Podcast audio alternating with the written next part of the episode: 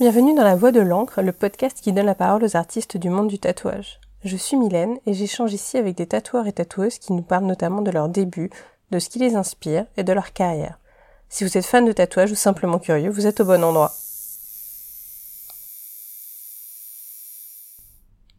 Dans ce nouvel épisode, vous allez découvrir Gumo qui officie entre Paris et Valence dans son shop comme de l'encre. Gumo m'a reçu chez lui pour me parler de sa carrière de tatoueur. Nous avons évoqué le graffiti, l'architecture brutaliste, l'amitié, la céramique, la bienveillance, la reconversion, Picasso. Vous allez voir qu'avec Gumo, qui est un ami, on a tout simplement refait le monde. Bonne écoute Salut Nico Salut Mylène Merci de me recevoir dans ton shop à Paris. Bah, C'était avec plaisir. Allez, on commence dans le vif du sujet. Présente-toi. Euh, bah écoute, je m'appelle euh, donc Nicolas Gumeau, j'ai 39 ans, euh, je suis né, j'ai grandi, j'ai vécu toute ma vie en, en, banlieue parisienne, proche de Paris, dans le sud de Paris. Euh, voilà, qu'est-ce que je peux te dire d'autre? J'ai fait des études d'art, notamment de, des études de mode à Paris. Euh, après, j'ai travaillé pendant plus de 12 ans avec des, des jeunes en banlieue parisienne. Rien à voir avec tes études, du coup. Rien à voir avec mes études, non. J'ai bossé un an, un an et demi après mes études dans mon, dans mon domaine d'activité et après j'ai arrêté. Et, euh, et donc j'ai bossé avec des jeunes en banlieue pendant je dis, un peu plus de 12 ans, en parallèle de d'activités euh, artistiques, d'expos, de choses comme ça. Mhm. Qui consistait en quoi? Le boulot ou les, Non, les... les expos? Les expos. Bah ça a été un peu de ça a été un peu de fil en aiguille. C'était euh, bah, de, de de la suite de la fin de mon adolescence, euh, graffiti, euh, peinture avec avec d'autres d'autres personnes et puis de fil en aiguille on a monté des collectifs on a bossé sur des événements des choses comme ça Mhm. enfin parcours un peu somme toute assez basique et puis Pas tant que ça non mais après pour moi c'était un peu ça c'était aussi le fait tu sais t'es adolescent tu fais des conneries adolescents Ouais. avec tes potes et puis bah tu- quand tu deviens un peu plus âgé t'as envie de gagner un peu d'ar- d'argent aussi avec Mhm. ce que tu fais et puis après il y a, arrive le moment où tu réfléchis plus en termes de d'équipe, de collectif, et du coup, euh, bah, t'as envie de te structurer, tu comprends que peut-être en étant plusieurs aussi, on peut arriver à obtenir des choses que t'as pas quand Mm. t'es tout seul dans ton coin. Non, mais puis la partie, euh, la partie graphe est pas anodine euh, par Non. rapport à ce que tu fais aujourd'hui. hein. Non, non, non, c'était. Bah après moi le graffiti, ça, c'est ce que je dis beaucoup dans quand, quand les, enfin les quelques interviews que j'ai pu faire, euh, que ça soit par rapport au tatouage ou, euh, ou à mes le Times ou euh, Euh, par exemple, le New York Times. le, le graffiti, ça a jamais été quelque chose de collectif pour moi. J'ai, Mm. Je l'ai toujours vécu euh, très, de manière très solitaire. Alors j'en ai fait avec avec euh, avec mon petit frère notamment et puis avec euh, avec des copains d'enfance et d'adolescence et tout pendant très longtemps. Mais j'ai jamais eu cet esprit qui, qui se retrouve beaucoup dans le graffiti de d'avoir d'être euh, des grosses équipes très nombreux de bouger ensemble. C'est vraiment quelque chose de. Enfin moi c'était vraiment ce moment de me retrouver à pouvoir sortir la nuit, aller peindre, aller faire des choses et tout euh, d'avoir vraiment ce moment à moi, cette satisfaction. Puis j'ai jamais été quelqu'un qui était très non plus, qui aime beaucoup être entouré de, de plein plein de monde, donc euh, la- la- le côté un peu solitaire me, me convenait très bien. Et du coup, bah après euh, d'être passé comme ça sur des expositions de peinture aussi, que ce soit en France et puis euh, à l'étranger, notamment aux États-Unis. Donc tout ça en parallèle de ton boulot. Voilà. Mais Bah, un jour, Avant et puis après en parallèle de mon boulot et puis à la un suite. jour, ça a basculé. Bah, ouais, on va le dire comme ça. Disons qu'un jour j'ai eu une révélation qui est venue d'une manière très anodine d'une euh, d'une personne que j'ai rencontrée que je ne connaissais pas du tout à ma dernière expo euh, solo à New York, qui euh, en soirée après, donc je te, je te fais le, le truc un peu mystique, t'es euh, à New York dans un club qui a été réservé pour le vernissage après l'expo et tout, avec que des gens qui parlent un anglais parfait où tu comprends rien dans une espèce d'atmosphère un peu genre chambre rouge rose avec une musique à fond et tout et puis t'as une nana qui te susurre un peu des trucs à l'oreille et tout qui pensait qu'elle avait pas compris que j'étais l'artiste parce qu'elle pensait que j'étais noir au vu de mes dessins et tout. Et puis de fil en aiguille on discute du- de ce que j'arrive à en comprendre bien évidemment à l'époque. Et, euh, et là elle me demande est-ce que tu fais du tatouage? Donc euh, étant donné que c'était quelque chose qui m'avait toujours plu et que je m'étais déjà fait tatouer euh, plusieurs fois depuis depuis quelques années. Mais que t'avais jamais touché une machine. j'avais jamais touché une machine et surtout, j'avais cette. euh, je, je- savais ce truc du tatouage que c'était quelque chose qui passait par un apprentissage un peu traditionnel Mhm. comme dans pas mal de métiers euh, d'artisanat à l'époque et je me sentais trop vieux déjà à l'époque pour me lancer dedans, tout simplement parce que bah, un appartement, euh, mmh. du coup tu pensais même un certain âge, etc. Et que du coup bah, je me voyais pas euh, quitter mon boulot, pas avoir de chômage, rien, et me, et me retrouver à être apprenti, pas gagner euh, de thunes et pouvoir m'assumer et tout. Donc elle, elle, me dit ça et tout, et puis je, lui dis bah non, elle me dit, elle me dit ah mais tu devrais faire du tatouage, je trouve tes dessins c'est très très bien. Et puis quand tu reviens à New York, euh, si tu veux, moi j'ai des potes qui ont des machines, euh, si tu tatoues, tu viens, tu me tatoues dans un squat à Brooklyn, machin, non non non. Bref, jusque là on, j'y prête pas plus attention. Je rentre, j'en parle avec mon frère. Enfin, je parle de, tout ça avec mon frère et mon frère me dit euh, mais tu vois je te l'avais dit ça fait des années tu devrais t'y mettre machin en plus ton boulot ça te saoule etc etc Pareil avec, avec les, les, les gens le plus proches que j'avais de moi, certains potes et tout, qui me disent ouais, tu devrais en faire, comme ça en plus. Comme je dis souvent à mes clients quand on en parle, t'as jamais autant d'amis que quand tu deviens tatoueur, étrangement. C'est étrange comme. Je, pas besoin de te faire de dessin, je pense que tu comprends tout à fait pourquoi. euh, et puis bah il s'avère qu'avec mon frère, on avait un, on allait chez le même tatoueur qui, qui s'appelle Christophe, qui a un shop qui s'appelle All Tattoo à, à Paris, pas très loin de Bastille. Et euh, mon frère, euh, mon frère me dit, mais parle-en avec Christophe. Euh, la tatoueuse qu'il avait avec lui au shop venait de partir. Et donc, un jour, il me tatoue, je, me lance, et puis je lui dis, bah écoute, voilà, j'aimerais bien peut-être apprendre. comme ça, est-ce que, est-ce tu chercherais pas un apprenti Et puis il m'explique qu'en fait, il veut plus prendre d'apprenti, que ça s'est mal fini, que, enfin bref, ces raisons, je vais pas rentrer, ça, ça le regarde. Bon, j'insiste un peu, tu vois, je dis, c'est vrai que pour le coup, j'avais vraiment envie, puis ça correspondait à une période où dans mon travail, en plus, c'était un peu la merde, pour ne pas rentrer dans les détails, et, euh, et où du coup, je commençais à réfléchir d'une manière un peu plus vaste à des portes de sortie. Euh, parce que bon, être fonctionnaire toute sa vie, c'est pas non plus une fin en soi, surtout dans notre pays. Et euh, plus difficile pour euh, cette génération. Les précédentes, je se posais moins bah, de questions peut-être. Ouais, les précédentes, je pense, se sont résignées pendant 40 ans de leur euh, de leur vie mm. professionnelle à aller jusqu'au bout. Moi, et encore aujourd'hui, je je peux pas dire que le travail avec les jeunes me manque pas parce que le même si je fais un métier qui effectivement me permet de rencontrer des gens très différents quotidiennement et de retrouver un peu ce côté-là, euh, de, je vais pas dire de social parce que c'est de l'humain plus que du social. Mm. Mais euh, le problème, c'est pas le métier, c'est les gens avec qui tu travailles. Et notamment, c'est de la politique, etc. Ce qui, bref, je vais pas, pas rentrer dans ces détails-là. Et donc, j'insiste un peu. Et puis, Christophe finit par me, donc le, tatoueur que j'avais à, Paris, il me dit, euh, bah écoute, si tu veux, je veux pas prendre d'apprenti de manière officielle, mais ce que je te propose, c'est que tu viens autant que tu veux, aux horaires que tu veux, le nombre de fois que tu veux. Tu regardes, tu me poses des questions, Bref, une manière comme ça. Et du coup, pendant, euh, je, sais pas, pas dire de bêtises, mais pendant peut-être 3-4 mois, bah, j'y suis allé. Alors, j'avais la chance de faire un, de bosser du, coup dans une structure euh, d'accueil de jeunes euh, où je commençais rarement avant 14 heures.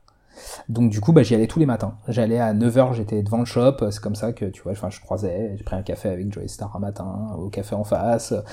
et puis Christophe était quelqu'un, il est maître T'étais hyper motivé, toi. Ouais, ouais, j'étais vraiment motivé. Je montais à Paris, je me prenais le RER. E Parce qu'il y a des gens leur auraient dit ça, ils, auraient, ils seraient pointés deux fois en quatre mois. Ouais, mais en fait, j'avais, c'était vraiment une époque.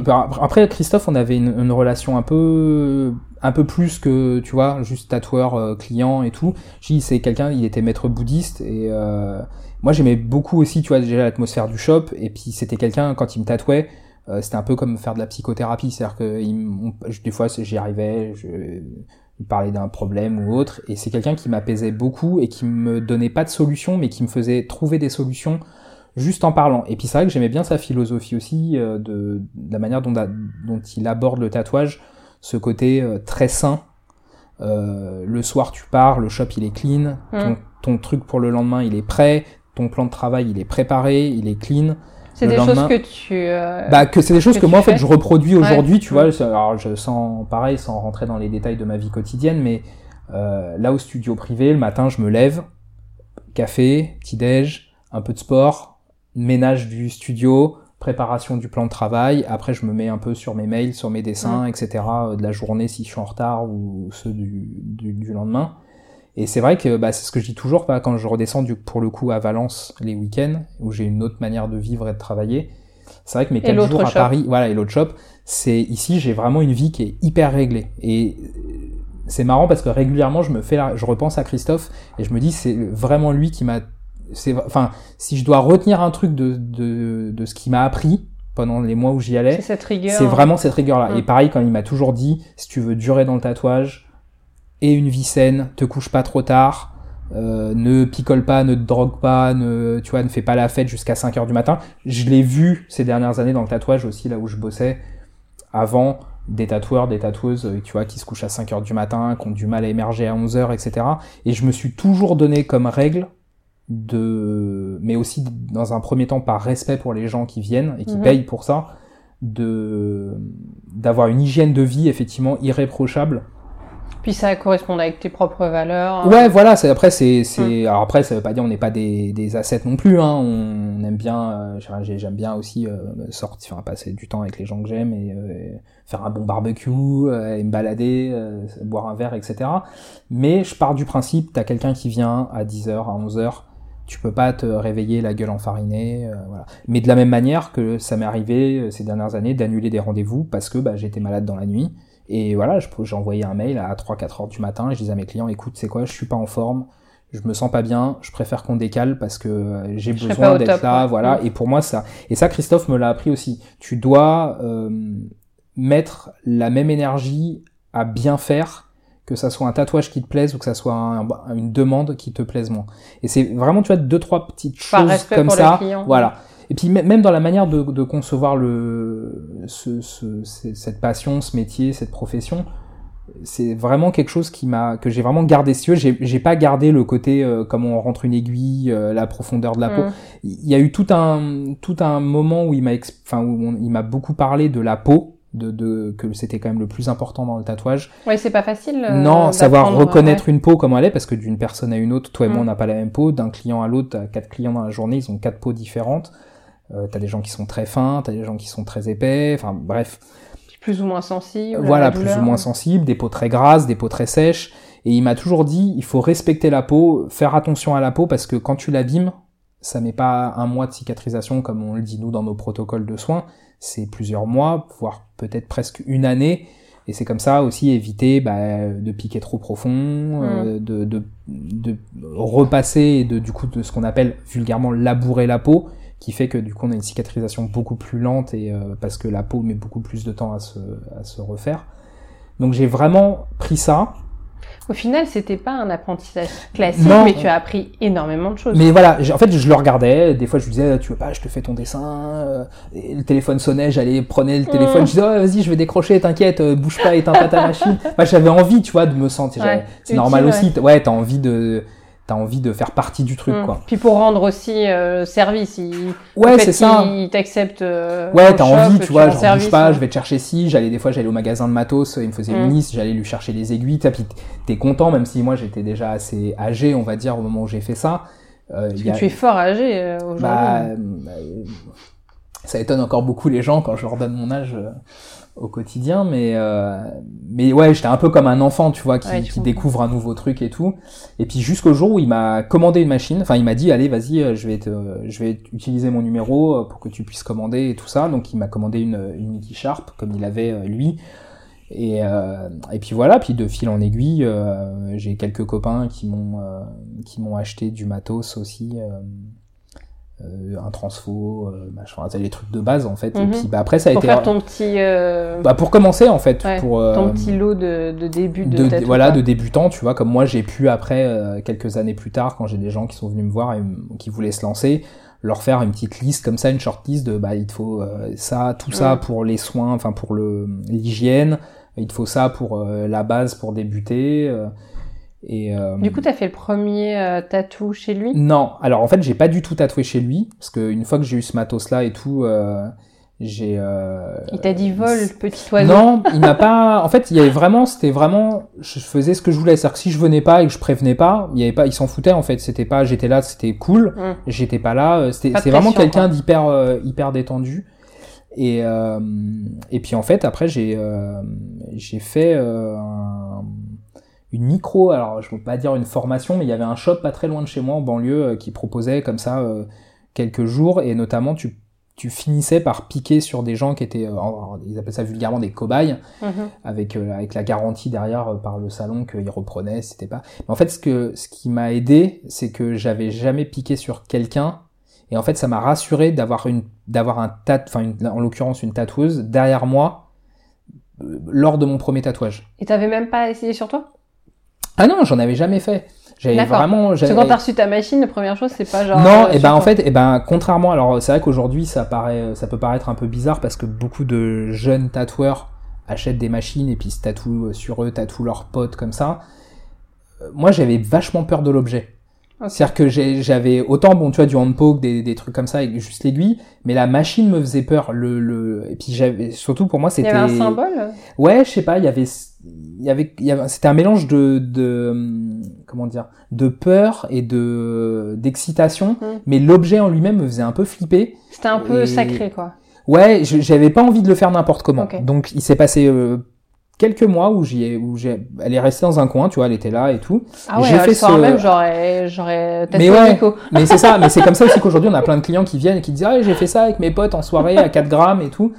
Je sais pas, moi j'y- je Ouais. l'ai mis un peu dans un dans un truc où le jour où je la Oui, sortais. mais toi, entre genre, tiens, j'ai fait ça en soirée, j'ai tatoué euh, mes potes. Mais toi, tu avais quand même la démarche euh, et la volonté de- d'être tatoueur et le fait de recevoir la machine, c'était l'étape d'après. Mais tu as pris le temps Ouais, euh, je pour voulais rendre pas. le moment quand même. euh, voilà, je voulais pas que ça soit n'importe quoi. Et, euh, et alors, je, je serais bien incapable de te ra- de me rappeler le prénom de la jeune fille à qui j'ai fait mon tout premier tatou. Je me souviens juste qu'elle était pas grande, blonde, avec les cheveux au carré Et sympa. et sympa. Euh, et je lui ai fait un petit crâne euh, sur le bras. Et euh, mais en fait, le, ce truc-là, Et c'était il y a combien de temps ça? C'était il y a, euh, c'était un peu plus de 5 ans.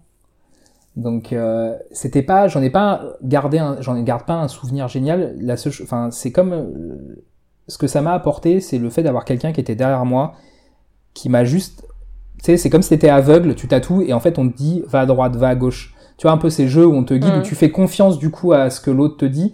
En fait ça m'a rassuré.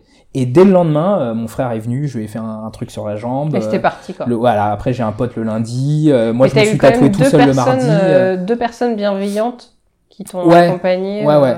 Mais c'est pour ça que, C'est important. Ça. comme t'as dit, c'était pas un apprentissage traditionnel et je pense, alors au vu des mauvaises expériences de certains de mes collègues qui m'ont raconté euh, ces dernières années et puis de, de ce que j'ai pu aussi en voir moi maintenant en allant guest, comment ça se passe pour certains apprentis Mhm. dans des shops. Je suis pas sûr que j'aurais je pense que, enfin ouais, je suis même certain que j'aurais pas été à ma place dans un apprentissage traditionnel T'aurais pas tenu. trop caractériel, euh, problème avec l'autorité, euh, pas de problème à apprendre les choses. Mm. Et tu vois, on parlait tout à l'heure de, de, de ces apprentissages au Japon, etc. Je pense que ça aurait peut-être été plus facile pour moi de d'avoir envie d'apprendre avec euh, avec un maître, euh, comme ça aurait pu être le cas en peinture ou autre chose, Mhm. mais quelqu'un que j'admire ou en tout cas dont j'admire la pratique et, Et où la je suis prêt à aller, ouais voilà et où je suis prêt à tu vois à me prendre des coups de bambou euh, à être euh, bon j'irai pas jusqu'à dire ce que ça fait un peu maso d'être traité comme un chien mais euh, mais parce que je j'aurais su qu'à la clé j'allais rentrer dans cette tu vois c'est comme si demain tu te dis euh, voilà j'ai envie d'être l'élève de Michel-Ange je vais en chier pendant 20 ans mais si un jour je sais peindre comme lui Mm. voilà même si on sait que Michel-Ange n'a pas peint grand chose tout seul mais voilà tu vois c'est un peu à la bourre. voilà, dans, dans, ouais, je suis, en plus, je suis un- là pour le coup, je suis un peu trop jeune. Mais on parlait du, de, du maître Honda. Je pense que c'est pareil. Cette pratique d'apprendre un savoir-faire, une technique qui est en plus en train de disparaître. C'est le Graal. un peu. Ouais, voilà, tu sais que là, pour moi, aller dans un shop de tatouage en, pour, sans aucune méchanceté, en banlieue, avec des mecs qui font euh, du, tu vois, du tout et du n'importe quoi, euh, pas forcément dans des conditions d'hygiène. Puis en plus, alors pour le coup, le souvenir du, des, des premiers tatous que je me suis fait, c'était ça, c'était Street Shop euh, à Savigny-sur-Orge, avec des mecs qui avaient la voiture américaine, qui était lookée américain. Le gars, je lui ai demandé de me faire que le contour. Il a commencé à le remplir sans me poser la question. Enfin, tu vois, c'était vraiment, j'en avais pas des bons souvenirs. Et, Tu euh, te serais pas vu faire non, un apprentissage là-bas. Les mecs, tu leur disais, euh, voilà, je voudrais un truc comme ça. Ils disaient, alors ça, c'est dans le catalogue vert sur la table derrière toi. Tu choisis dedans. J'ai- moi, j'ai, enfin, j'ai quand même. pas ta conception. Bah, ça vient d'un truc artistique quand même à la base, et euh, et du coup, ouais, je, je pense que j'aurais, je pense que j'aurais du mal. Et puis, je dis, j'ai vu des, des apprentis ces dernières années dans des shops où il y a des trucs qui m'ont, enfin voilà, moi j'ai bossé avec des jeunes, je te dis pendant une douzaine d'années. euh, je, enfin, j'ai quand même beaucoup parlé d'apprentissage avec euh, avec les jeunes. Euh, l'apprentissage, t'es là pour apprendre. Alors certes, y a, je veux bien que chaque métier fait que tu as une certaine manière d'apprendre les choses, une des, des des, des, codes, des, tu vois, pas du bizutage, mais voilà. Mais un peu de pédagogie, ça fait pas de mal. Quoi. Ouais, bah à la base tu viens pour apprendre, tu vois. C'est, t'es, tu t'es pas la pute, ni l'esclave, ni la bonne femme, ni la femme de ménage de du salon. Tu as des tâches, c'est une chose. Tu montes au fur et à mesure. Mais voilà, bon après je. Oui, puis comme beaucoup de métiers, t'apprends aussi euh, par le bas et puis quand tu sais, voilà. Bah disons que j'ai eu énormément de chance de tomber sur euh, sur quelqu'un qui m'a qui entre guillemets m'a donné des clés pour apprendre sans rien exiger de moi, euh, mm. à part le fait, je pense, peut-être juste d'être passionné et sérieux.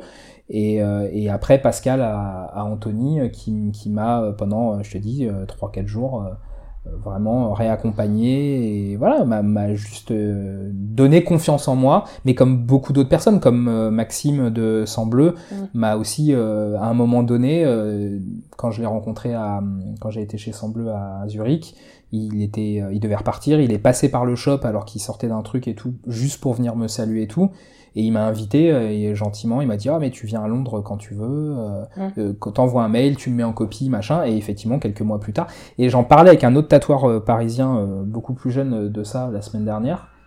qui, qui, qui, a eu un peu le même, le même feeling que moi. Et c'est ce qu'il m'a dit. Ça m'a pas donné du travail de le rencontrer, de, de, tu vois, de sympathiser et tout. Par contre, ça m'a donné ce petit plus de confiance mmh. où je me suis pas senti légitime mais où tu te dis quand quelqu'un comme ça s'intéresse à ton travail, avec la notoriété en plus qu'il a, qu'il qu'il avait d'autant plus à l'époque et tout, euh, tu voilà, de prime abord, tu pourrais te dire, ouais, je vais pas aller tatouer dans un shop comme Semble à Londres, tu vois, quand tu vois les mecs qu'il y a mmh. et compagnie. Et puis d'un coup, tu te dis, pourquoi bah, pas. Pourquoi pas mmh. En fait, ils sont tous beaucoup plus jeunes que moi, donc en vrai, j'ai pas non plus à craindre. Euh, et puis s'ils proposent. Euh, et puis c'est ça, tu dis si quelqu'un comme Maxime fait un détour, passe te voir, te dit ah, c'est cool, machin, bah viens quand t'as envie de venir à Londres. Mmh. Bah c'est que tu fais pas que de la merde non plus, tu vois, et que ce que tu proposes euh, a, un intérêt. Et, et bah, avec le parcours que j'ai dans, enfin vis-à-vis du tatouage, c'est ce genre de rencontre euh, celle-là, comme aussi euh, euh, Marc Mahoney à, Los Angeles et sa femme qui depuis le tout début vraiment où je où je tatoue et où je tatoue mes dessins à moi pour le coup. Ouais parce que j'allais y venir justement ouais, sur tes sur tes dessins. En fait est-ce que dès le début tu as fait euh, tu as fait tes dessins? Alors c'est pareil. Pendant toute cette période entre j'ai envie d'apprendre et je touche la machine pour la première fois, je dessine et je dessine comme j'ai toujours fait dans ma vie, c'est-à-dire euh, quotidiennement, mhm. tout et n'importe quoi. Mais je commence petit à petit à dessiner avec ce que Christophe me disait, ce que tu dessines doit être tatouable. Il y a des choses qui sont pas tatouables, il y a des choses qui sont pas reproductibles du de la feuille, du, dessin sur la feuille à la peau, mhm. euh, des euh, plein de petits gribouillis, plein de petits traits au crayon de papier. Euh, sur une surface euh, d'un dos, oui. Sur une pièce de, à l'échelle de ce que tu as fait sur une feuille de papier, bah, comme on t'explique, euh, dans 5 ans, tu auras un joli aplat de noir et plus, plus de tracé, tu vois. Donc, donc j'ai commencé à dessiner comme ça et, et à l'époque, notamment en, en enfin, en, tag et en graffiti, je faisais beaucoup de dessins en ce qu'on, qu'on a appelé vulgairement en one line. Donc une seule ligne sans lever la main, mhm. etc. Des fois même je faisais en symétrie avec deux bombes, une dans chaque main en, symétrie des visages et tout. Et j'avais plus de difficultés à l'adapter dans ma tête au tatouage. Parce que le tatouage, contrairement à la bombe, t'es obligé d'arrêter, de recharger, de retendre la peau à un mhm. autre endroit, etc. Et j'arrivais pas à trouver, si tu veux, ce, c'est pas une question que je trouvais pas ça légitime, mais cette fluidité qui rappelle un peu aussi les, euh, une, une, certaine manière de peindre euh, dans la culture japonaise et tout, avec les grands pinceaux, la calligraphie et tout, j'arrivais pas à le retrouver avec la machine, parce que ça s'arrête en permanence, des fois t'es obligé de revenir sur le trait que tu viens de faire et tout. Et donc du coup, un, un, jour où j'étais au taf... Il fallait, il, fallait, arriver à le transposer. Ouais, voilà. Donc un jour où j'étais au taf, je me dis, bon, j'étais en train de gribouiller, j'étais au téléphone, et je sais pas pourquoi j'avais fait un dessin comme ça, et puis j'ai commencé à le à le, à le reprendre, mais que en géométrie, tu sais, je, tu comme des dessins de post-it quand t'es au téléphone avec ton mhm. copain ou ta copine, et puis du coup des ronds, des triangles, des machins. Puis je raccroche le téléphone, je me dis, c'est quand même cool, ça c'est cool, tu vois. En plus, il y a un côté un peu cubiste et comme étant grand fan de Picasso depuis petit, euh, je me suis dit, ah, ça pourrait être sympa. Et je sais pas pourquoi. Alors c'était au tout début, hein, je, je je savais pas encore. euh, Enfin, Instagram était pas ce que c'est aujourd'hui. Je le poste. Et genre là, j'ai plein de gens qui me disent, ouais, ça défonce, machin, nan, nan. Et j'allais, euh, je me demande peut-être le lendemain ou la semaine d'après, j'allais à Orléans euh, tatouer chez un pote qui avait un magasin et puis qui organisait comme ça, il me faisait venir. Et, euh, puis du coup, j'ai euh, j'ai des gars là-bas qui m'ont dit ah euh, tes visages là que t'as fait avec en géométrie, en cubiste et tout à la Picasso, vas-y tatoue. Et j'ai commencé à tatouer ça en fait. Et du jour où j'ai commencé à les tatouer, j'ai commencé à avoir des demandes par rapport à ça. Et euh, et puis là, je T'avais me mis suis le doigt sur un truc. bah ouais, je me suis dit en fait, ça y est, j'ai peut-être trouvé comment euh, faire mon travail, enfin, comment utiliser mon univers graphique en le transposant pour qu'il soit tatouable avec un truc. Ah, parce que pareil, de la même manière, Christophe m'avait euh, donné en conseil, m'avait toujours dit euh, trouve un, trouve ton truc à toi pour essayer de, de perdurer un peu, tu vois, pareil dans le tatouage, etc. Donc, même si ça restait dans un petit coin de ma tête, je me disais, ok, bon, tu vois, t'es pas un génie, euh, faut que tu trouves un truc à toi pour te démarquer un peu. Et, euh, puis à l'époque, bah, moi, je, en, en référence de tatoueurs que je connaissais un peu, que j'avais rencontré, j'avais euh, Fusil, qui, euh, qui m'avait tatoué peu de temps avant, enfin peut-être un an avant, chez un pote à lui à Paris, que je connaissais du graffiti. Et donc pour moi, ce qu'il m'avait fait était vraiment, tu vois, voilà, c'était un graffeur qui s'était mis au tatouage, il faisait ses trucs, c'était un peu genre euh, faussement mal fait, tu vois, mais c'est vraiment rough, un peu comme comme son bah, comme son graffiti d'ailleurs, un peu, tu vois, euh, ce qu'il ce qu'il a appelé euh, ignorant style. Et donc j'avais un peu ça comme référence, plus le, le trad américain, le, japonais, enfin voilà les, ouvrages un peu classiques que tu peux que tu peux posséder. Et, et du coup je me suis dit bah tiens c'est cool et je peux peut-être essayer d'explorer, d'exploiter un peu ce cette, cette, euh, cette veine picturale et tout. Et puis, et puis voilà, puis j'ai commencé à, à dessiner tout comme ça dans cette optique un peu cubiste, à dé- déstructurer. Je reprenais des dessins que j'avais fait un peu comme ça en une ligne et tout. Et puis hop, je les reprenais, je les, je les, j'essayais de voir comment je pouvais les déconstruire, comment je pouvais reprendre les choses et tout. Après, ça, ça a été assez simple et ça a été assez naturel parce que du jour au lendemain, du coup, bah, au lieu d'avoir une gymnastique euh, en une ligne assez fluide, bah du coup, euh, j'avais une gymnastique qui était un peu plus carrée, un peu plus anguleuse Ouais. et tout. Et, euh, et voilà, et euh, du coup, j'ai commencé à, j'ai j'ai laissé tomber tout le côté euh, tatouage euh, criminel russe, euh, tout ça, et j'ai commencé à, vraiment développer ça. Et, euh, pendant un an et demi, euh, ouais, un an et demi, deux ans, j'ai, euh, bah, je tatouais comme ça en dehors du, en dehors du boulot, le soir de temps en temps, les week-ends. Puis j'ai commencé à bosser après, euh, à prendre des vacances pour partir tatouer en guest à droite à gauche.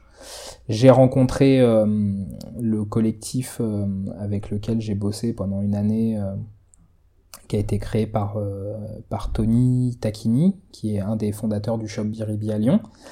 Et en fait, ça s'est fait de manière pareille, un peu, un peu fortuite et, somme toute naturelle. Mon pote Noé, qui est, qui est à l'origine un peu du projet de, de Biribi à Lyon, monte en guest à Paris, on se prend un café, il avait besoin que je le dépanne d'une table de massage pour son guest. Et puis en discutant, il me dit bah écoute, euh, j'ai un gars qui m'a proposé de rejoindre leur collectif euh, de tatoueurs, machin, je vais parler de toi si ça te chauffe et tout. Et voilà, et j'ai intégré ça, donc c'est comme ça que j'ai rencontré Sixo, que j'ai rencontré euh, Vincent, Denis, Paolo, Tony. il y avait un gars de, Toulouse aussi, euh, Carlo Amen, et puis voilà, on était, on était 8-9, il y avait un gars qui venait de Russie aussi à l'époque. Et puis, euh, puis ça s'est concrétisé par euh, une expo euh, week-end tattoo à Lyon. On a fait la même chose à Paris peu de temps après. Eux, ils ont monté Biribi. euh, et puis, euh, et puis bah, après, les, les guests on, on se sont un peu enchaînés et tout. Et puis euh, Sixo notamment me, me poussait un peu euh, en me disant mais euh, arrête de bosser, euh, lance-toi, tu verras, tu vas grave progresser. Ouais, t'étais machin. toujours pas à plein temps. Non, non, non, je, je bossais encore à côté, tu vois, c'était... Dis, l'âge et les, les contraintes qui vont avec l'âge, Mm. euh, les loyers, les machins, font que c'est...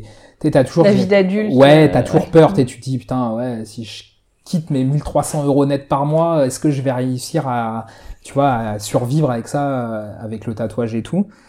Et, euh, et puis, et puis voilà, puis bah, après les, événements euh, de, de, la vie euh, professionnelle et de la vie personnelle font qu'à un moment donné, j'ai un de mes potes qui me dit écoute, c'est quoi, si tu fais pas ta lettre de démission, je vais la faire à ta place, je vais l'envoyer dans ton dos.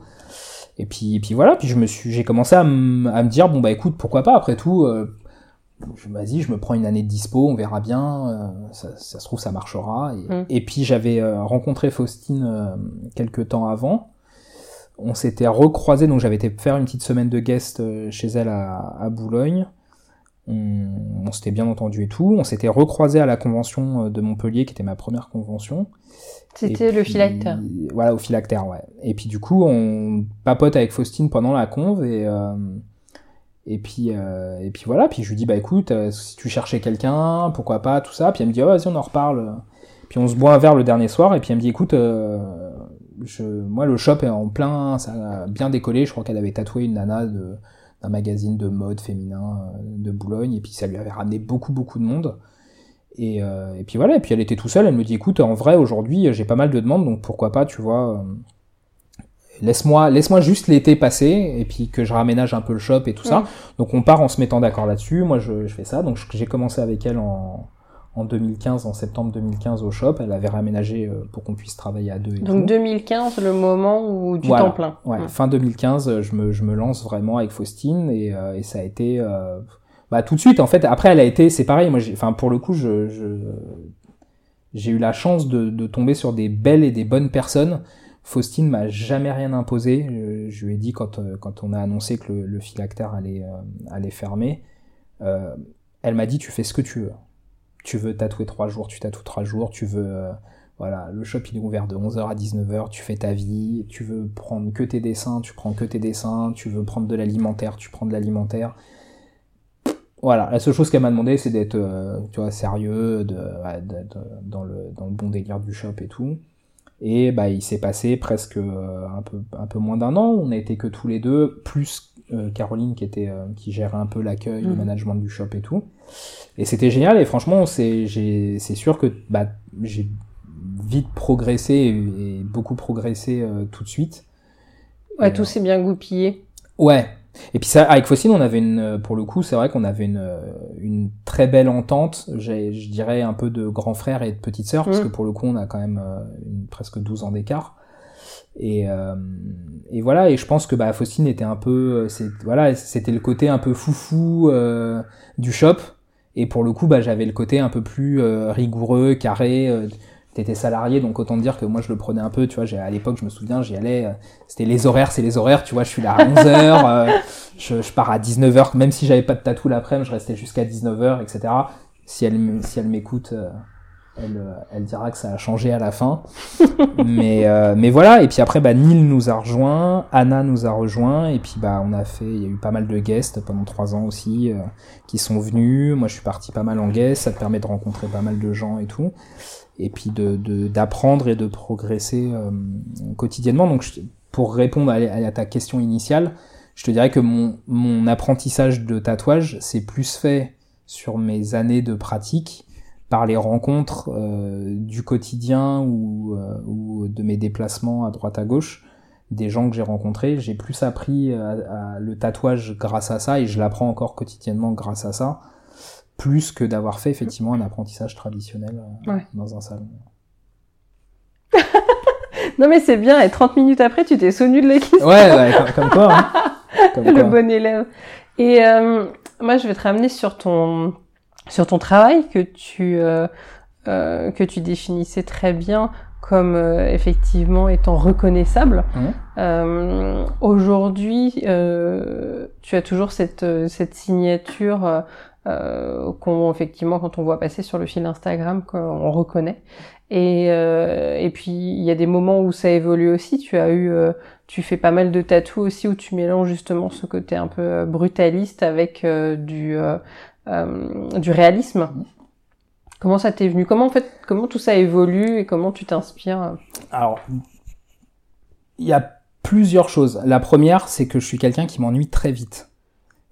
En peinture, je, euh, fut une époque où j'avais euh, un bienfaiteur, on va dire comme ça, à Paris, qui me mettait sur des plans, des expos et tout ça, et qui m'a toujours dit que mon plus gros problème, c'est que je faisais tellement de choses différentes qu'on reconnaissait pas forcément que c'était moi au de prime abord, et que ça me desservait beaucoup. Après, j'ai beaucoup de mal à faire un truc et à le refaire à l'infini. Euh, je suis assez curieux, donc euh, j'adore regarder tout ce qui se fait, euh, que ça soit dans l'art ou dans la vie quotidienne. Et ça, et ce que je dis souvent, c'est que mes sources principales d'inspiration sont la vie quotidienne, les histoires que les gens me racontent, ce que je peux voir, ce que je peux entendre et tout. Donc ah, du coup, bah, souvent très au fait des expos, du moment. De ouais, bah, ça, du coup, ça travaille beaucoup dans ta tête, donc ça te donne toujours plein d'idées, ça te donne plein de choses à explorer. Genre aujourd'hui, si je me faisais un petit carnet de d'idées que j'ai de style de, de, fin, de dessin de tatou, je pense que j'ai du travail à, à, dessiner pour les dix prochaines années. Et paradoxalement, c'est euh, c'est quelque chose qui te dessert aussi parce que tu t'éparpilles un petit peu. Après, bah arrivé le moment où euh, le côté très cubiste, euh, c'est pas qu'il m'ennuyait, mais c'est que je voilà, tu tombes un peu dans cette répétition. C'est-à-dire que j'arrivais à un moment donné où les gens me contactaient, me disaient, alors quand c'était pas pour un flash, euh, bah voilà, je voudrais un, un, visage comme ça, avec ci, avec ça, et j'avais l'impression d'être un peu dans la répétition. Donc, bah, comme beaucoup de choses, tu commences à regarder beaucoup ce qui se fait autour de toi, et ça, c'est le côté pervers des réseaux sociaux. Jusqu'au jour où, euh, où je me souviens, Faustine, j'étais en train de faire un dessin euh, sur mon poste de travail, et euh, elle est passée, elle me dit Ah, c'est cool, ça ressemble vachement à machin. Et indirectement, ça m'a vexé au fond de moi. Je m'en étais pas forcément rendu compte en toute honnêteté. Et, et je suis rentré, enfin j'ai discuté un peu avec Caro au shop la, la, fin de journée.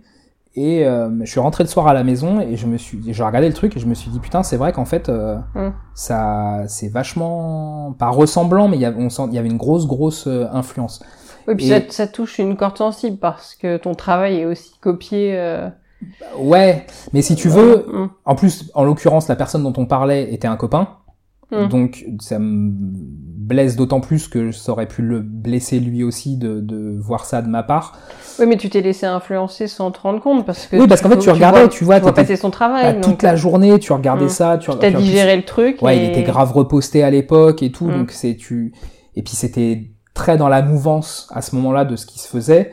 Et euh, ouais, puis je suis rentré et je me suis posé, et je me suis dit, ok, j'ai viré je vais pas te mentir, je pense 80% de tous les, toutes les pages de trucs de repartage de tatouages, de machin, mmh. de trucs. De tes réseaux sociaux. De mes réseaux mmh. sociaux. J'ai euh, fermé tous mes bouquins de tatouage. J'ai vraiment tous les, enfin, tous les bouquins. J'avais beaucoup des très très traditionnels, mais j'ai fermé tout tous ça. Tous les tatouarialistes. Voilà. Tous les tatouarialistes, les trucs à la mode, là, les, tous les trucs fashion de hipster et tout. Et, euh, et en fait, j'ai ressorti tous mes bouquins d'art. Que j'avais pas ouvert depuis un putain de bon moment. J'ai ressorti tous mes Matisse, mes bouquins, mes, tous mes livres de Picasso, j'en ai même qui étaient de l'époque de mes parents qui m'avaient offert et tout, donc des très vieux livres et tout. Et je me suis replongé dedans, je me suis dit voilà, en fait ton truc c'est, enfin j'ai toujours eu cette passion pour l'art, notamment la peinture. Et je me, voilà, je me suis replongé là-dedans et je me suis dit voilà, re, reprends les bases. Et, euh, et j'ai commencé à retravailler, à redessiner par rapport à ça et tout. En parallèle, j'ai repris les bouquins de trad américains que j'aimais beaucoup.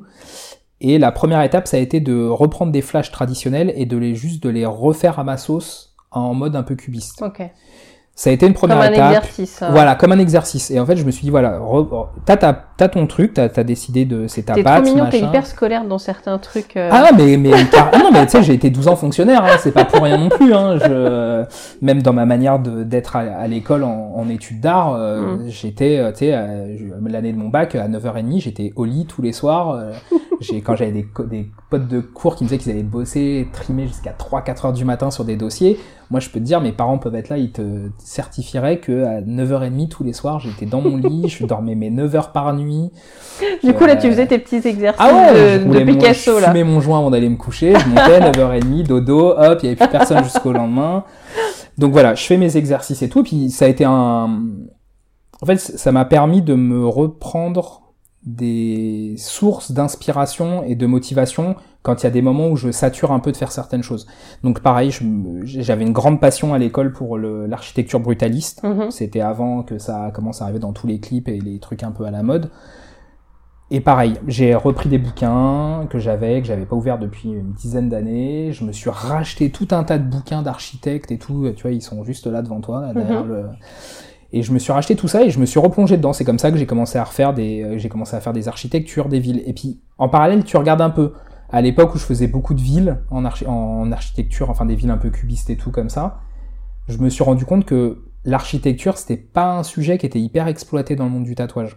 Donc me, j'ai essayé, tu vois, à chaque fois de trouver des, des choses comme ça en me disant bon bah, il y a peu de tatoueurs qui font de l'architecture. Et effectivement, il s'est passé pendant un an et demi où j'ai eu énormément de demandes de, de gens qui me demandaient des paysages euh, comme Mm. ça, des, des, des villes cubistes et tout. Et puis après, bah c'est pareil, tu t'arrives au moment où alors t'en vois passer des mecs qui font un peu la même chose, des trucs qui s'en inspirent et tout.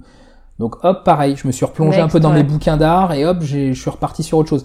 Après, pour rebondir sur ce que tu me demandais, le mix cubiste euh, réaliste, et ben Sachant que la partie réaliste, ce sont beaucoup des sculptures euh, Voilà. type euh, romantique. euh, voilà, un peu hmm. l'antiquité, tout ça. En fait, ça vient de quoi? Ça vient d'un client à Valence où j'étais, où je descendais à l'époque chez chez mon pote avec qui on a monté le shop aujourd'hui là dans le sud.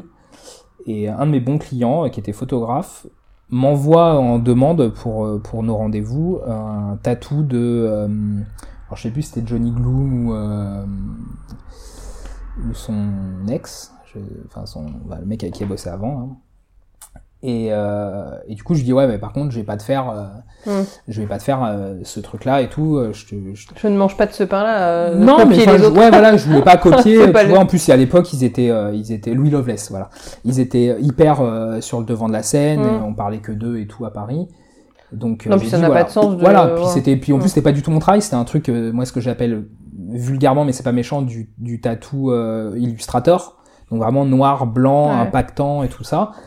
Et, euh, et du coup, bon, moi, je réfléchissais un peu à, à ce qu'il m'avait à ce qu'il m'avait demandé. Et puis, dans les propositions, je lui ai fait un, un dessin comme ça avec une partie juste en trait linéaire et puis une partie cubiste, coupée en deux, un peu un peu décalée et tout. Il a kiffé l'idée, je l'ai tatoué. Et pareil, je l'ai tatoué, je l'ai posté. Je me suis retrouvé Mm. avec plein de gens qui m'ont demandé. Donc C'est de là, d'un challenge. euh, Ouais, euh, j'ai beaucoup de sujets que j'ai exploités qui viennent d'une première demande qui vient de clients. Et du coup, comme à chaque fois Où on t'a poussé à réfléchir à un truc différent. Ouais. Il y, a, Mm. il y a un an et demi au phylactère, j'ai un gars qui m'a demandé un truc euh, un peu autour de la sexualité, un truc de cul un peu, tu vois, un peu fétichiste et tout. C'est normal qu'il soit tourné vers toi, ça m'étonne pas. Ouais, alors je comprenais pas trop parce que pour le coup, il a mon bon, mon bon ami euh, Sadamish euh, oui. qui aurait été euh, parfait pour ça. Et euh, mais il voulait avec mon avec ma touche, avec le côté un peu cubiste et tout ça. Et bah c'est pareil en fait. J'ai j'ai fait Du je sais pas peut-être. Ouais, mais j'ai fait 15-20 dessins. Euh, pour ça, alors certains qui étaient qui n'avaient rien à voir avec le, la, la composition qu'il attendait. Mhm. Mais du coup, c'est pareil, en les postant, bah, tu vois que les gens, t'as des gens qui réagissent, on a des gens qui ont commencé à me réserver certains dessins aussi et tout. Donc c'est beaucoup ça, je rebondis beaucoup sur, euh, quand je fais mes recherches et tout, sur, euh, sur des, des fois de, des, des tatous comme ça qui viennent de... euh, Enfin, l'idée à la base vient plus ou moins d'un- d'une demande de client. Et puis toi, ça t'amène à réfléchir et vers d'autres choses, vers Voilà, ouais, sujets, ça quoi. me permet de me remettre en question. intéressant. ouais. Et là, pour le coup, pour te répondre, donc du coup sur la partie mix réaliste cubiste, en fait, c'est le, c'est l'alliance des deux choses que j'aime le plus dans le tatouage. C'est-à-dire qu'il y a à la fois mon truc à moi du cubisme euh, qui, vient aussi un peu du graffiti, de, l'amour que j'ai pour euh, Picasso et euh, l'architecture brutaliste et tout. Et ce que j'aime profondément dans le tatouage, c'est ce black and grey euh, très style californien, notamment mis en avant par par Marc Mahoney à, à, à LA et vraiment le côté euh, chicanos euh, tout ça vraiment ce tatouage très fin très très vintage très biker et tout qu'en fait j'ai toujours aimé depuis que je suis tout petit Mm. et là en fait d'un coup et Tu peux mixer les deux. Ouais, et puis ça, c'est pareil que dans le, j'allais dire, c'est pareil que mon amour pour faire du dessin euh, académique et en parallèle faire quelque chose de beaucoup plus minimaliste, brutal euh, que que je pouvais faire dans le graffiti. Par exemple, dans le graffiti, ça m'a jamais intéressé de faire des, des comme comme des des, des gars que j'avais euh, pas très loin de, de chez moi à Palaiso là les P19 qui faisaient des super grandes fresques murales mais magnifiques avec des portraits des, des animaux des je me souviens d'un gorille géant euh, Ouais. magnifique enfin vraiment euh, ça m'intéressait pas du tout. Pour le coup, dans le graffiti, ce qui me plaisait, c'était le côté hyper brut, hyper, euh, tu vois, alors que ça coule, machin, etc. Je m'en foutais un peu.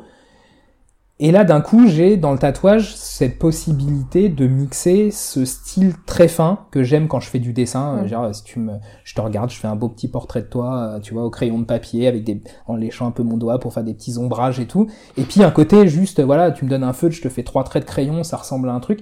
Et là, d'un coup, j'ai ce, ce, ces éléments que je peux arriver à mixer et qui, en plus, pour le coup, je trouve beaucoup de plaisir dans la partie Mm. réaliste. Et, euh, et- Ça rend bien. Le rendu est à la Le- fois perturbant et très beau. Ouais, le rendu est cool et je- bon, après l'avenir a fait que, enfin le, le, le temps a fait que pardon, euh, euh, plein de gens euh, aiment ce, Mm. ce rendu là et tout.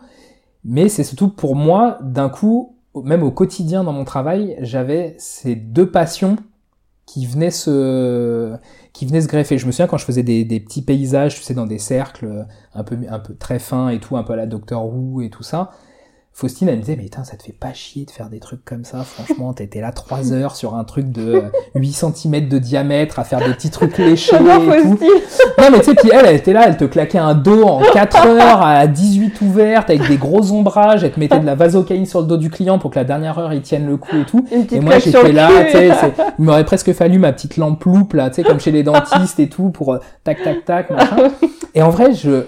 Mais c'était Hemingway, il kiffe, était. ouais, mais je kiffe ça en fait, tu vois, je kiffe, mais comme dans la peinture ou comme dans le dessin, Ouais. j'ai, euh, je me suis émancipé de ça et ce qui est très drôle, c'est que je lisais, euh, ma tante m'a offert un bouquin euh, fin d'année dernière sur la vie de Picasso et je ne savais pas, par exemple, tu vois, que que Picasso avait fait de la peinture académique et était, euh, son père l'a formé à la peinture académique, à vraiment faire du, euh, tu vois, du Velasquez, du, du Michel-Ange, etc.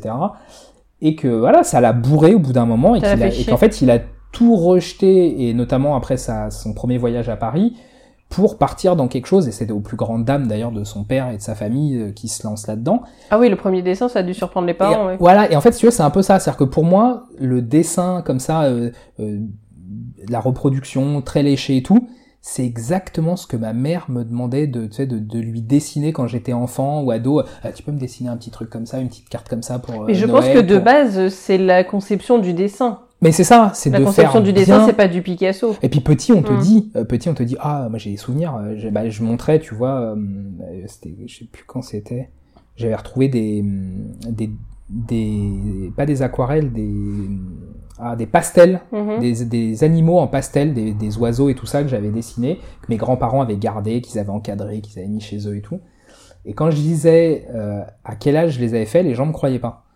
Et en fait, c'était ça, petit, je, tu sais, tu me- je pouvais passer des heures. Mais mes parents, j'ai jamais emmerdé mes parents quand ils avaient du monde, parce qu'ils me foutaient dans ma chambre avec des piles. Je sais pas si tu te rappelles, à l'époque, c'était les, les mecs qui arrivaient à te sortir ça, des trucs informatiques, c'était des piles de feuilles qui s'enchaînaient. Ah non, je suis beaucoup avec, trop jeune. moi. avec des.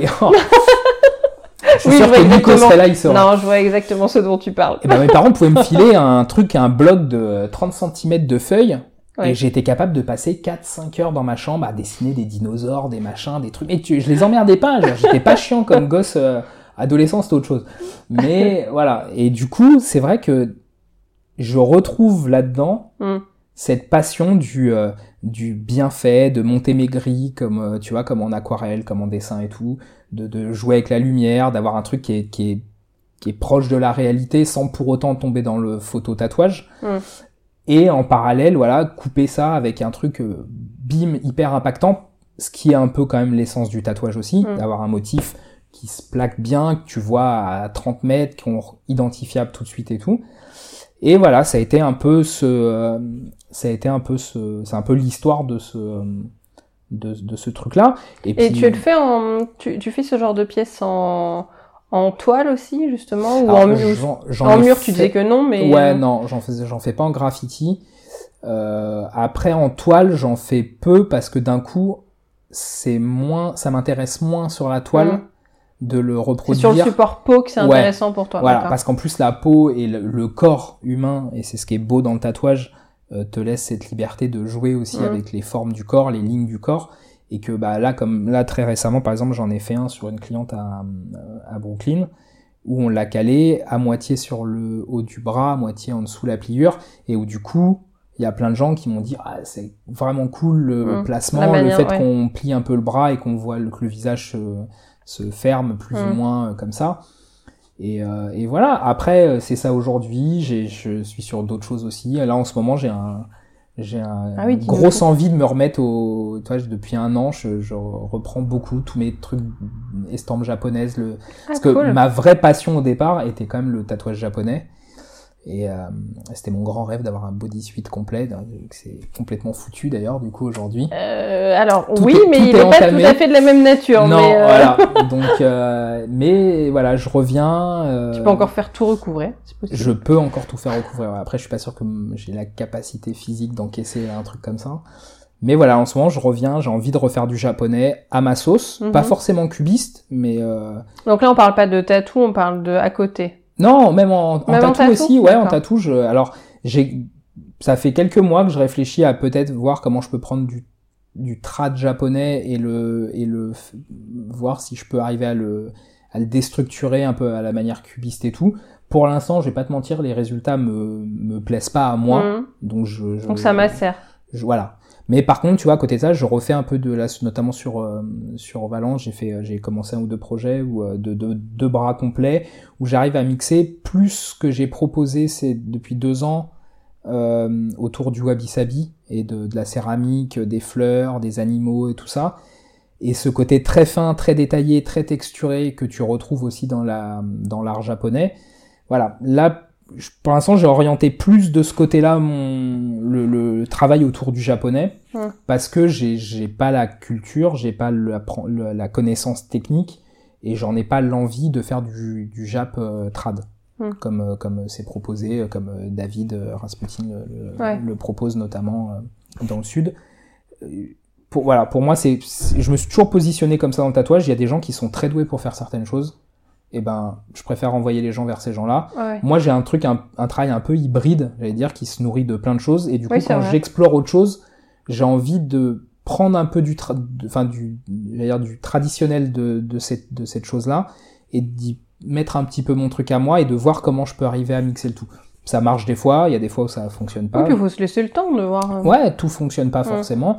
Il y, a, il y a des fois où malheureusement euh, tu- les gens viennent avec un projet et tu te dis ouais bah non en fait c'est pas ça s'adapte pas forcément Mm. à, à ça donc après l'idée c'est de voir comment tu peux leur proposer autrement mais euh, mais là dans ce cas-là ouais en, ce- en ce moment j'ai je pense que là le tout le travail avec euh, avec mon, mon pote Grégoire euh, qui est céramiste qu'on Ouais. fait depuis deux ans et J'allais, demi ensemble venir, ouais.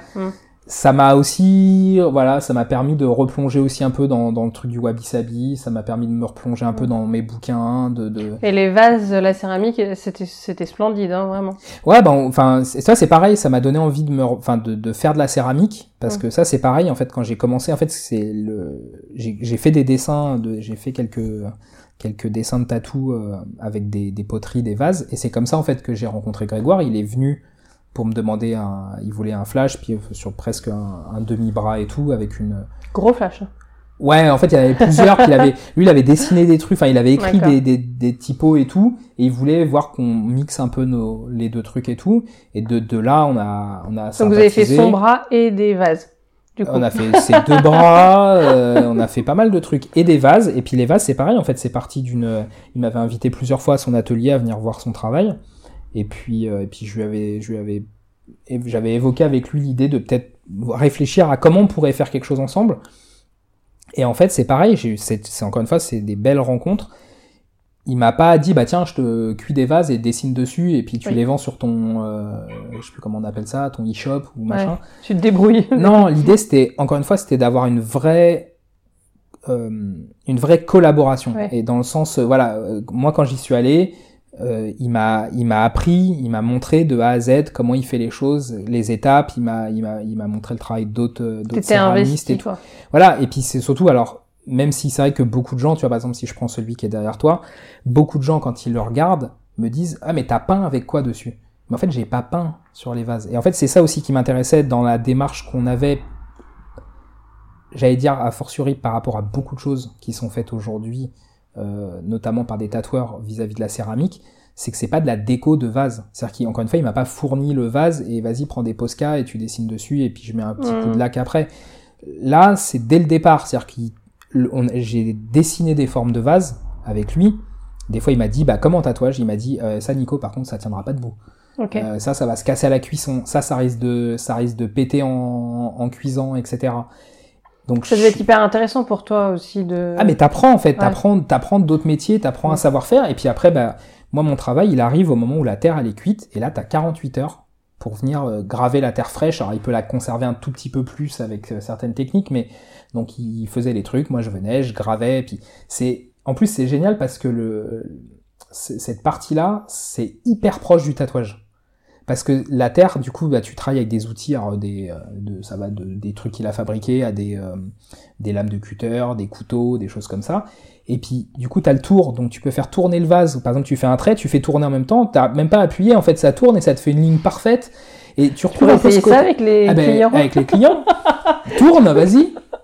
Mais du coup, tu, retrouves ce côté de la, tu retrouves ce truc de la peau, en fait. Oui. Ce rapport de l'aiguille qui glisse sur la peau et tout. Donc, euh, et puis bon, après, la terre, c'est un élément euh, qui est chargé de beaucoup de choses. Enfin, c'est toujours très spécial. Moi, ça- du coup, ça m'a renvoyé à quand j'étais petit, en maternelle, où on faisait de la céramique. Ouais, C'était ai mes fait, derniers ouais, souvenirs. aussi, ouais. Et patouiller avec de la terre et tout, Mm. il y a quand même un truc assez, assez génial. Et, euh, et voilà, puis après de voir euh, la cuisson euh, au four électrique, Le résultat. et puis après final, de voir ouais. les émaux, les engobes, qui m'expliquent aussi les réactions chimiques, comment on peut faire ci, comment on peut faire ça, comment on obtient ces noirs, ces anthracites, etc. C'est de la. Jusqu'à la cuisson raku euh, dans sa brouette avec le feu, machin. Sais, où, alors lui, le- il, a- il fait ça, euh, tu vois, je sais pas, deux fois par semaine, euh, tous Ouais, les ans et tout. Moi, je suis là, je suis comme un gosse, c'est un feu. Alors déjà, le feu, c'est comme la terre, tu sais, c'est hyper attrayant. T'es Mm. là, t'es le feu, et après, il- le truc, il calcine. Tu dis, mais ah, mais qu'est-ce qu'il a fait et tout. Et après, le mec arrose ça au jet d'eau, et là, du coup, ça, ça explose un peu. Il y a la, la- Ouais. la- le, le truc calciné tombe, et là, tu sais, c'est un peu genre la- comme les cadeaux de Noël. Tu étouffes ton paquet, Ouais, t'as le truc c'est que t'attendais pas, tu vois. Et, euh, et non, et puis du coup, c'est devenu une, c'est devenu une collaboration, c'est devenu une amitié, c'est, de- c'est devenu une expo, et puis bah on a, on a continué. Là, il est sur des, on a refait une nouvelle série qui, qui doit cuire. Ah, canon. Mais en fait, c'est ça, c'est que il y a vraiment, toi, t'as- tu réfléchis, euh, tu réfléchis pas seulement à l'aspect euh, tatou, c'est qu'il y a tout le reste autour. euh, c'est, Bah, ça c'est me canon, nourrit. hein. Ça me nourrit de la même manière que les, la vie des gens, les histoires des gens, Mm. euh, la société, tout ça me nourrit. Tu fais du graphe encore? Ouais, moins, moins ces derniers temps. Là, j'avais très envie de, m'y remettre, euh, mais parce que je deviens très vieux et que du coup, euh, l'hiver, j'ai plus envie d'aller me geler les mains euh, dans- dehors. pour rester poli. Mais euh, ouais, pour rester poli. Mais non, tu vois, mais c'est un peu par phase. J'ai des Ouais. phases. J'ai là la céramique, tu non, vois. mais c'est je- pas si loin. Non, Hmm. mais après la céramique, quand je suis rentré, euh, la dernière fois, j'étais travaillé à l'atelier de Grégoire euh, sur notre nouvelle série de, de, de céramique. Je suis rentré et euh, il m'avait proposé de me donner un peu de terre. Là, au studio, je voulais pas mélanger le tatouage, la peinture, la terre, tout ça. Là, à Valence, la vie fait que j'ai l'opportunité d'avoir un espace un peu plus grand qui me permettra de. Là, voilà. Maintenant, j'ai envie. Je me dis bon, je veux pas arrêter cette collaboration parce que pour moi, le céramiste dans le duo, c'est Grégoire. Ouais. Mais j'ai envie de me dire bah tiens, j'aimerais bien tester ça. Peut-être avec euh, mes petites mains, je peux arriver à fabriquer ça. un petit pot à peux- crayon pour la fête Ouais, des mères. voilà, tu vois, des, des petits trucs. Euh... Puis tu sais, même des fois, des trucs où je me dis, bah en fait, tu lui demandes, mais peut-être tu peux essayer de le faire tout Ouais. seul. Et puis c'est pareil, il, il m'a proposé de m'aider à, tu vois, à me dire ce qu'il faut que j'achète, comment m'y mettre, machin. Parce que c'est comme quand j'ai acheté vraiment machines à tatouer. Que, voilà, que des vois, gens bienveillants. ouais. Bah, en Mm. vrai, pourquoi ne pas t'entourer de gens qui ont un savoir-faire et qui savent faire les choses et qui vont te donner des bonnes bases pour démarrer ton activité plutôt que de dire euh, alors oui tu vas aujourd'hui tu pourrais me dire il y a internet tu, tu googlises le truc et ça va te donner des tutoriels machin. Moi mon frère il a appris à se servir de Photoshop en trois soirées avec des tutoriels. Moi euh, après avoir fait euh, des cours pendant un an euh, dans mes études supérieures après euh, je sais pas je dirais facile 15 ans ou 16 ans de pratique de Photoshop je sais pas faire le centième de ce que mon frère est capable de faire avec Photoshop Mm. parce que j'ai pas je suis pas d'une génération et j'ai pas cette mentalité à à googliser les, les tutoriels je regarde les tutoriels pour monter un meuble Ikea je crois qu'il y a pas un meuble chez moi il y a pas un pet de marteau dedans tellement ça m'a saoulé avant la Mm. fin du montage là t'es avec des gens qui d'un coup te donnent les bases pour que tu puisses bien travailler Et puis de manière efficace. et voilà. Mm. Et où en plus, t'es pas contraint. C'est-à-dire que ce qui te donne, t'as la liberté derrière de, de t'amuser un peu comme tu veux. Et, euh, et voilà. Et en plus, ça, ça rejoignait le, ça rejoignait, comme je te disais, tout, tout l'amour que j'ai aussi pour la, la culture, la culture asiatique d'une manière euh, large et la culture japonaise euh, de, en priorité. Et, euh, et c'est aussi c'est dans la manière de faire, tu vois, dans cette dans cette gymnastique quotidienne de, de prendre une activité, de t'y mettre, de, de Mm. répéter le geste, le mouvement et tout ça. Et, euh, et voilà. Et, et je- bah du coup, l'un me nourrit, euh, l'autre me nourrit, et puis euh, comme ça, je me lasse pas non plus. C'est-à-dire que je trouve qu'il y a, en tout cas dans le tatouage, je trouve qu'il y a rien de pire que d'entendre des gens arriver le matin et te dire ah, putain ça me fait chier, j'ai ça à faire aujourd'hui. Ouais. Euh, j'ai bossé 15 ans en fonction publique, je sais ce que c'est de se lever le matin et d'avoir. Et encore, j'ai pas fait le pire métier du monde. Je pense que pour certains de mes collègues auxquels je pense, qui ont été à emballer les courses des gens à la fin des, tu sais, après les caisses, euh, à Monoprix, je pense qu'il y a, tu vois, c'est des trucs où euh, Mm. quand t'as vécu ça, quand t'as fait, quand t'as fait des métiers. euh, pas de merde parce que ce serait dénigré. Il y a des gens qui font ça toute leur vie et, euh, et qu'en sont très contents et très fiers et ils ont raison de l'être d'ailleurs. Euh, mais quand t'as fait des métiers ingrats où en plus t'es payé comme une merde, euh, tu peux pas. Je trouve, tu vois, le tatouage c'est.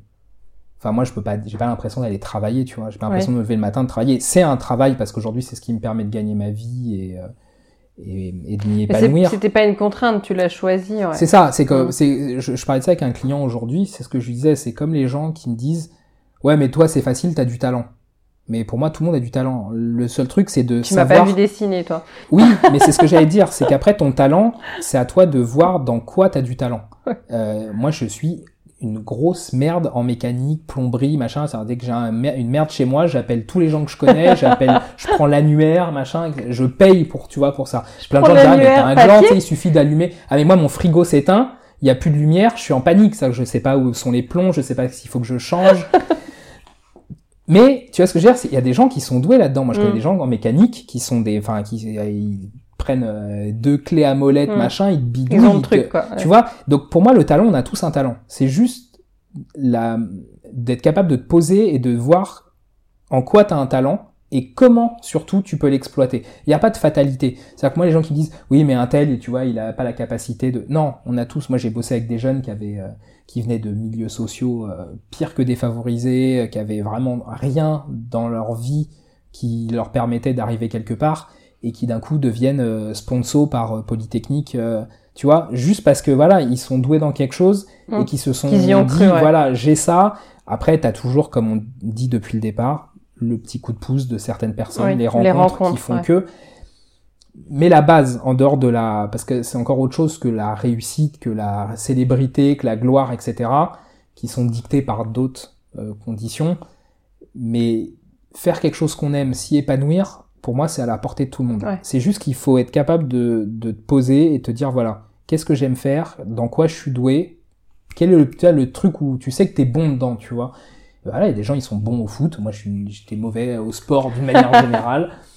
J'étais mauvais à l'école, enfin j'étais mauvais, j'étais pas un bon élève, j'étais pas voilà, mais, mais ma prof de français convoquait mes parents parce que j'avais plus de dessins dans mon cahier que de Mhm. que de cours. Mais c'est comme ça depuis que j'ai 6 ans, tu vois. Ouais, donc donc en vrai, T'as transformé ça. ah, et- bah, j'ai lutté pendant 15 ans de ma vie, euh, tu vois, à faire un métier alimentaire à côté en me disant euh, l'art, euh, de toute façon, j'en vivrai pas, machin, nanana. Et puis il arrive le moment où la, je te dis, où la vie et le, le professionnel fait que euh, c'est compliqué Mm. et où tu te dis bon, voilà. Et puis surtout pendant des années, j'ai motivé les, les jeunes que je côtoyais au quotidien en leur disant euh, pars à l'étranger, euh, Ouais. vis tes rêves, euh, lance-toi, vis tes passions, écoute pas tes parents, euh, enfin écoute-les mais les Pas écoute trop. pas. Euh, prends, tu vois, genre il y a, y a euh, t'as des rêves, les rêves ils sont faits pour se réaliser, ils Mm. se réaliseront pas tous, ils se réaliseront peut-être différemment, mais ils sont là pour ça. C'est pas juste, tu vois, pour faire des bandes dessinées pour les enfants Oui. ou, des, ou des films à la télé. Donc, sais, pendant 12 ans, j'ai dit ça à des ados quotidiennement, tu vois, genre vous pouvez, faites ci. Moi, j'avais, j'avais- je viens d'une époque où euh, et d'un milieu où euh, tu pouvais pas partir à l'étranger pour tes études. Enfin, Mm. moi, je me souviens en 2005, quand j'ai fini mes études, j'avais postulé à un job dans la mode. J'avais rencontré une dame à Montparnasse. Et là, elle me dit, euh, moi, je serais vous, je partirais en Chine. J'avais 25 ans, j'habitais en banlieue parisienne. Je sais pas si t'imagines la tête de mes parents et encore pire de mes potes quand je les ai retrouvés le soir sur le banc où on se retrouvait tous les soirs. Et je leur dis, ouais, j'ai fait un entretien aujourd'hui. La meuf, elle m'a dit, je devrais partir en Chine et quand je reviendrai, genre, je serai le roi du pétrole. Autant te dire que t'es là, t'as 25 ans, tu t'habites en banlieue, t'es pas sorti beaucoup, toi, mais j'ai la chance d'avoir des parents qui nous ont emmenés en voyage avec eux sans aller forcément très loin. Mais c'est c'est une autre époque, tu vois, et euh, et du coup ça pendant des années, j'ai vraiment dit aux gens, tu vois, faites, faites ça, faites-le. Il n'y euh, a rien qui t'en empêche. Aujourd'hui, tu as des bourses, tu as des, organismes qui peuvent t'aider à faire ci. Tu as envie de faire du théâtre, fais du théâtre. Moi, j'ai fait du théâtre pendant 15 ans. Autant dire, euh, j'ai jamais j'aurais eu les couilles de me lancer pour être comédien. J'ai quelques amis qui ont continué et même s'ils galèrent aujourd'hui, ils vivent de ce qu'ils de ce qu'ils aiment.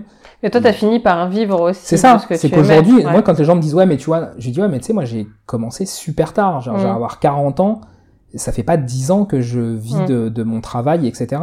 Et a fortiori, j'allais te dire, j'en vis aussi parce que je fais du tatouage et qu'on va pas se mentir que le tatouage aujourd'hui me permet de vivre là où la peinture ne me le permettait pas parce que parce que ça a pris aussi une ampleur, que c'est une expansion ces dernières années que ça n'avait pas avant, que ça s'est euh, grandement démocratisé et que du coup aujourd'hui on, on, tend et à avoir de plus en plus de, de gens tatoués et tout. Et puis qu'on gagne bien notre vie avec ce qu'on fait. Parce mmh. que c'est pas faut pas avoir ce tabou français tu vois de oui on gagne bien notre vie euh, on la gagne très bien même. Et euh, et puis bon, on a quand même le plaisir au quotidien de marquer à vie la peau de gens, de leur laisser une trace à vie. C'est beau ça. Non mais tu vois, du coup tu comprends, c'est vrai que les rares fois où j'ai entendu quelqu'un se pointer à un shop de tatouage et que j'entendais le matin, hmm. ah putain ça me saoule, j'ai ce truc de merde à faire aujourd'hui. Ouais mais en fait euh, change de métier. Enfin moi je me replonge dix ans en arrière, mmh. j'aurais rêvé, tu vois, qu'on me donne un mandala à faire. Un... Tu vois, quand je vois des apprentis qui râlent des fois parce qu'ils ont euh, tel ou tel motif et qui ils voudraient tout de suite faire leur propre dessin et tout, je vais leur dire, mais mec, est-ce que tu te rends compte, t'as 21 ans, 22 mmh. ans, Putain, tu te lèves, tu fais du tatou, t'as des mmh. gens qui te confient leur peau. Euh, tu vois, t'es, voilà, t'es, t'es entouré, t'es dans un shop, t'as des guests qui viennent, tu peux, tu peux voir leur travail, tu peux regarder comment ils bossent. Enfin, Ouah, putain, moi j'étais à la vie que j'aurais peut-être, putain, si j'avais pu, j'aurais pas passé 12 ans de ma vie, tu vois, à aller bosser pour des cons euh, de, de maires, de politiciens, tu vois, qui prennent les ados pour des numéros, pour de la rentabilité, des trucs comme ça. Je, je parle pas des jeunes, tu vois, parce que c'est, j'ai toujours des, d'ailleurs, j'ai des très bons rapports avec beaucoup d'entre eux. voilà, mais des employeurs, tu vois, enfin, qui font qu'aussi on, c'est, c'est une société qui devient très difficile à, à plein de niveaux parce que on en, on en oublie tout. Aujourd'hui, j'ai tatoué un infirmier qui, qui, me, qui me disait aussi, tu vois, que c'est insupportable. Les, les, gens dans les services administratifs qui te parlent de, de, de patients comme des clients. Donc, tu vois, c'est, enfin, je trouve qu'on fait un beau métier, pour pas dire le plus beau métier, parce que je pense que, tous les métiers ont, chacun son point voilà, chacun son truc. Mais en tout cas, pour les, enfin, pour les gens comme moi, on fait un beau métier et, euh, et, on a on a suffisamment pour s'épanouir dedans au quotidien et euh, et surtout on a suffisamment pour euh, pour se creuser la tête à proposer des choses que les autres ne font pas mm. forcément ça veut pas dire inventer des choses nouvelles parce que je pense qu'il y a rien de nouveau mais on peut euh, j'allais dire s'extraire un peu de la mode des réseaux sociaux et euh, arrêter de dès qu'il y a un truc qui est cool de le pomper euh, de, de, le refaire à l'infini de et puis accessoirement j'allais dire c'est dans pas mal de secteurs c'est pas que ouais, mais du coup c'est aussi tu conditionnes l'esprit du public à trouver que que c'est ce qu'il faut qu'il fasse. Or c'est là où moi ça me gêne dans le tatouage c'est que pour moi, on est, alors il y a le, traditionnel, hein, tu fais du, trad américain, tu refais du trad, ça fait 60, 80 ans euh, qu'il y a des motifs qui sont refaits, et il n'y a pas de problème, ça fait partie d'une certaine culture, etc. Mais je trouve que, notamment en France, pour pas dire en Europe d'une manière générale, où le tatouage n'a quand même pas une grande et longue histoire, c'est quand même très contemporain, je trouve qu'on a quand même tout à gagner à, à se creuser la tête et à explorer des choses, à tester, etc. Et, euh, et les uns les autres. Que je, je comprends. Hein, après, il y a des trucs qui sont cool, qui sont euh, qui sont hyper mis en avant, hyper republiés, etc. Je comprends qu'on a envie de le faire parce qu'on se dit on va récupérer du monde, on va récupérer de la clientèle et compagnie. Mais après, est-ce que c'est ça vraiment, tu vois? Est-ce que est-ce qu'on s'épanouit dans ça, tu vois, dans, dans le tatouage? Ou est-ce qu'au contraire explorer d'autres univers, euh, mm. mixer les époques, mixer les cultures? Est-ce que c'est pas un peu Alors après, ça, je pense que ça vient aussi beaucoup de ma culture hip-hop, qui est quand même la culture pour moi qui a fait la synthèse ces 30 dernières années de, de 5-6 siècles d'histoire, pour pas dire plus. L'essence même du hip-hop, c'est de reprendre des éléments dans plein de cultures et d'en refabriquer quelque chose. Et euh, je pense que c'est quelque chose qui m'a toujours euh, suivi depuis, euh, depuis l'adolescence et, et qui me tient beaucoup à cœur dans, dans, dans plein de domaines. Et, et du coup, je pense qu'indirectement, je l'ai aussi, je le pratique aussi au quotidien de cette façon-là. Pour moi, le tatouage, j'ai pas, ça m'intéresse pas de faire du trad américain du début jusqu'à la fin. Ça m'intéresse pas de faire du japonais du début. Il y a des gens qui sont très doués pour ça. On parlait de, de hmm. Maître Honda. Il a dédié sa vie à ça. Il a pris un apprenti. Il forme cet apprenti pour faire perdurer un savoir-faire.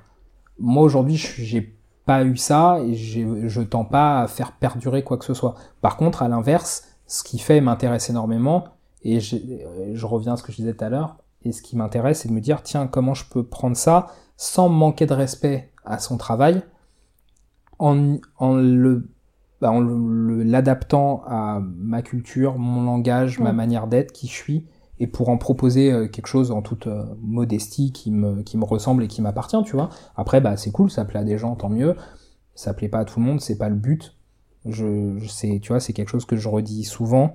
Je crois que les plus beaux compliments que j'ai entendus sur mon travail, je l'ai entendu en convention de gens qui avaient, euh, qui je pense venaient pas du tout du même milieu et qui avaient pas du tout le même âge que moi et qui me disaient ou j'entendais dire des fois quand je tatouais, dans, dans le dos, ah bah, je me le ferais pas tatouer, mais putain c'est cool de voir un truc qu'on voit pas depuis euh, trois heures et demie. Mmh. Et là pour moi, c'est ce que je dis tout le temps, je pense que tu peux pas me faire un plus beau compliment parce que je fais pas du tatouage pour euh, qu'il soit sur tout le monde. Ça m'intéresse pas de que, que tout le monde porte mes tatouages et tout. Je veux que les gens les choisissent.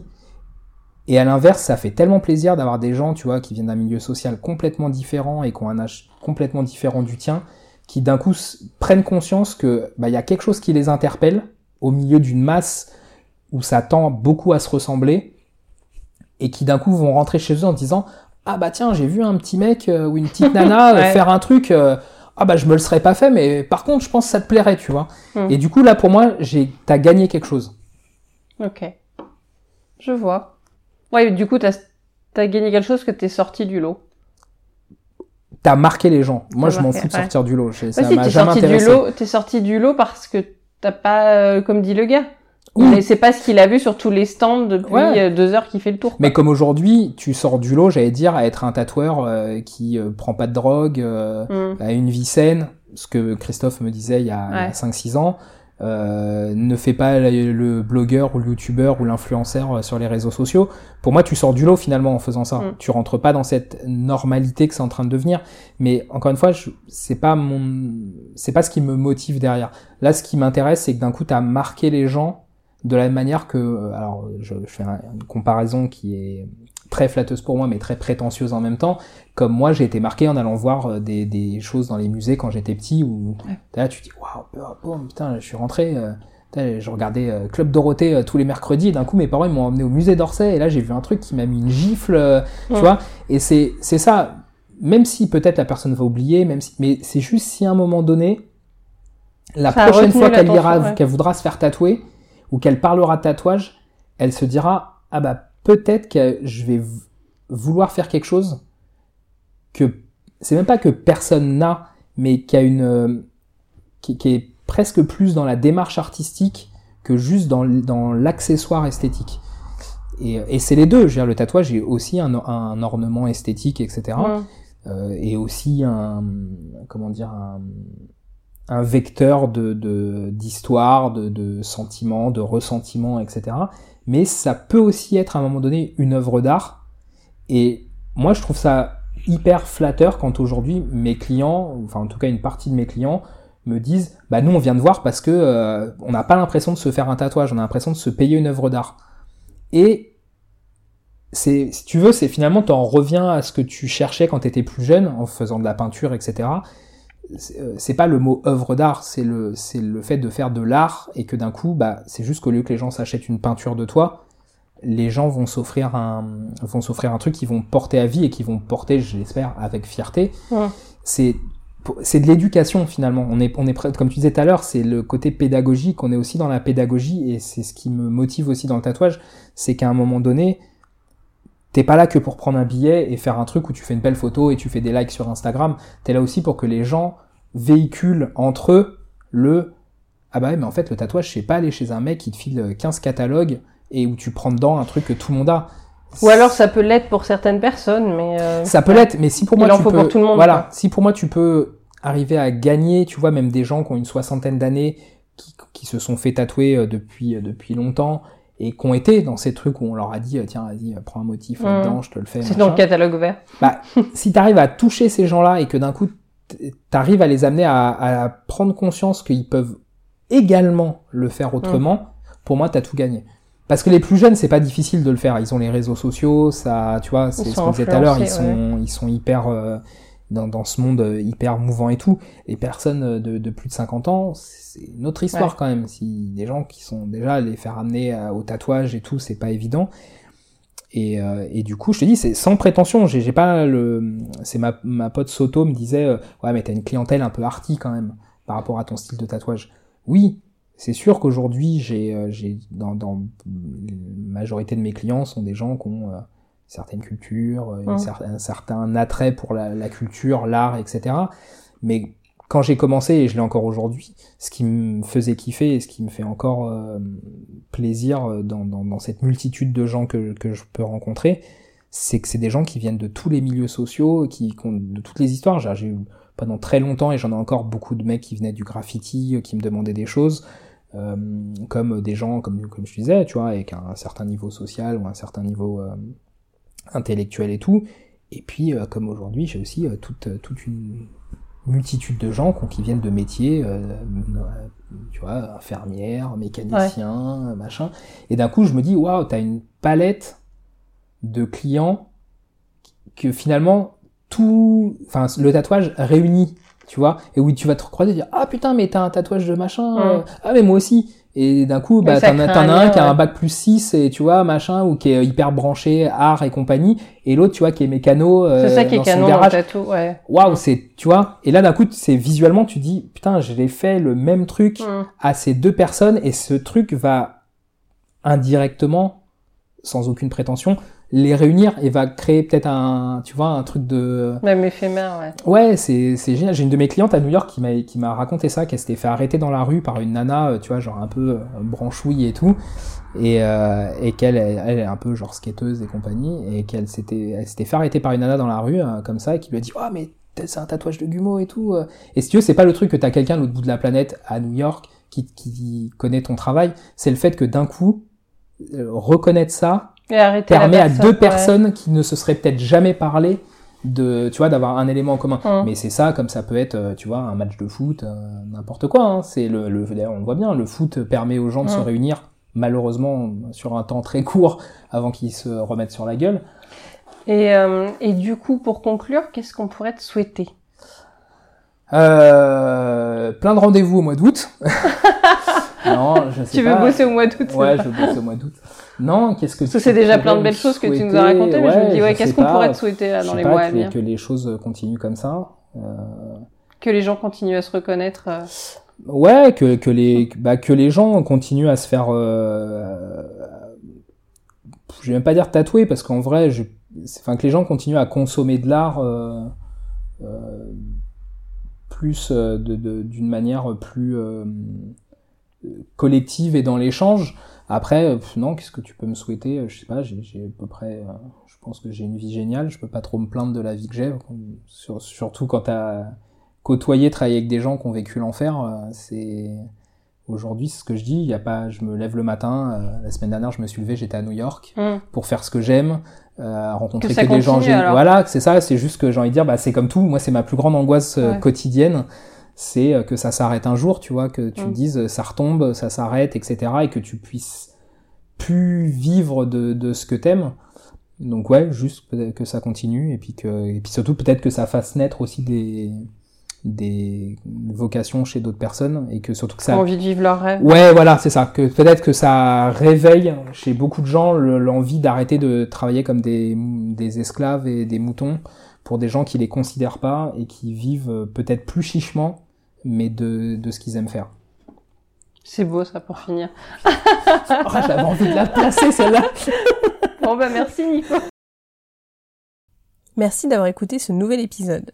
Retrouvez Gumo sur Instagram sous le pseudo ugly underscore kid underscore Gumo ou celui de son shop comme de l'encre tout attaché. Profitez-en pour faire un tour sur celui du podcast La Voix de l'encre tout attaché également pour y retrouver toutes les coulisses. N'hésitez pas à vous abonner, à noter le podcast, à liker cet épisode, cela me sera d'une grande aide. Si vous avez des questions particulières que vous souhaitez que je pose aux prochains invités, vous pouvez me les soumettre en message privé sur Instagram ou sur Facebook. Toutes les informations complémentaires sur le détail de cet épisode sur votre plateforme d'écoute. Rendez-vous dans deux semaines pour un nouvel épisode.